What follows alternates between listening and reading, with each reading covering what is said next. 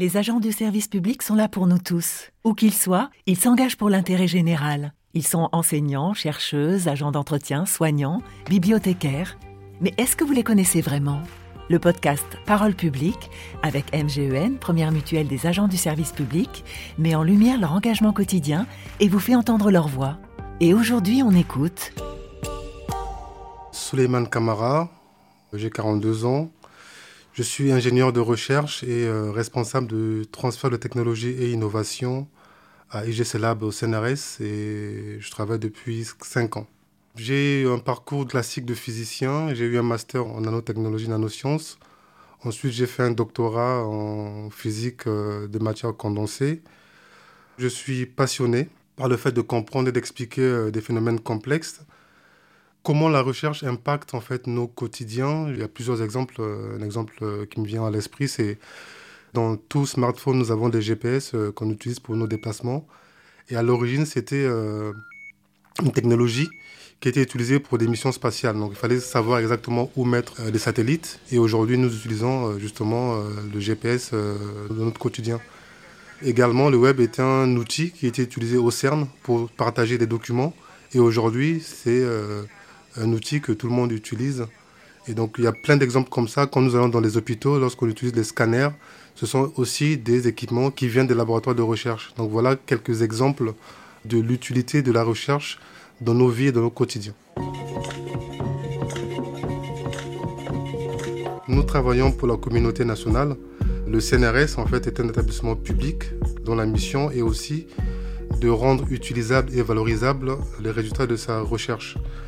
Donc nous avons comme euh, mission de contribuer en fait au développement euh, socio-économique du pays. Il n'y a pas de petits projets, il n'y a que des projets.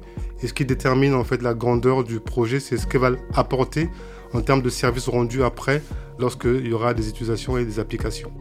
Ce qu'il faut savoir, c'est que la valorisation de la recherche, euh, le transfert de technologie, on dit souvent que c'est un sport de combat et de contact. le chemin entre un concept en laboratoire et l'objet final qui sera utilisé par tout le monde est souvent lent et parsemé de moments d'euphorie et de doute. Euh, je me déplace beaucoup, je vais dans des salons et ensuite, euh, dans ces processus de valorisation, je suis emmené parfois à convaincre le chercheur, à convaincre des partenaires industriels et également à convaincre des financeurs. Et donc, euh, parfois aussi, ça peut engendrer des difficultés parce que tout le monde n'est pas forcément d'accord sur la vision que nous avons de la stratégie de valorisation. Et donc l'envie et la passion aidant, j'arrive plus ou moins à gérer tout ça. Je pratique du sport. Je... Depuis tout petit, déjà à l'âge de 7 ans, j'ai commencé les arts martiaux. Donc actuellement, je fais euh, la course à pied une fois par semaine et je joue au tennis aussi euh, deux fois par semaine. donc ça m'aide beaucoup à être en forme. C'est un sport qui demande beaucoup de concentration, beaucoup de persévérance, pas de lâcher prise parce que même à 6, 6-0, 5-4, on peut toujours revenir. Et donc ça m'aide beaucoup aussi au niveau de la détermination et euh, de la persévérance. Autre chose que je mets en place pour la santé et pour mon bien-être, j'essaie d'avoir un régime euh, très équilibré, un régime sain pour pouvoir justement être en forme physiquement.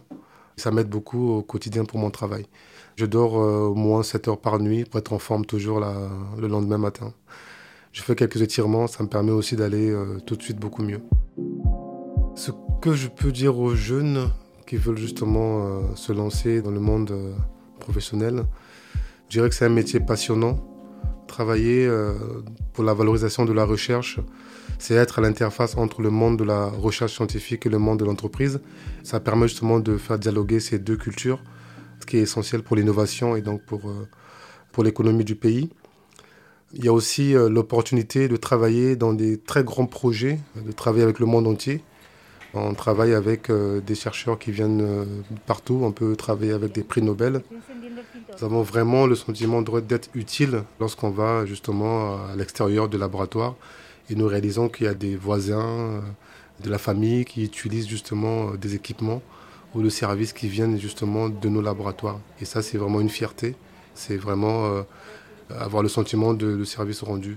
Et s'il y a bien un endroit où on, innove, où on ose aller euh, vers des défis technologiques euh, et, scientifiques, c'est bien dans des laboratoires de recherche. Et donc, je dirais que le métier a un bel avenir. C'était Parole publique avec MGEN, première mutuelle des agents du service public.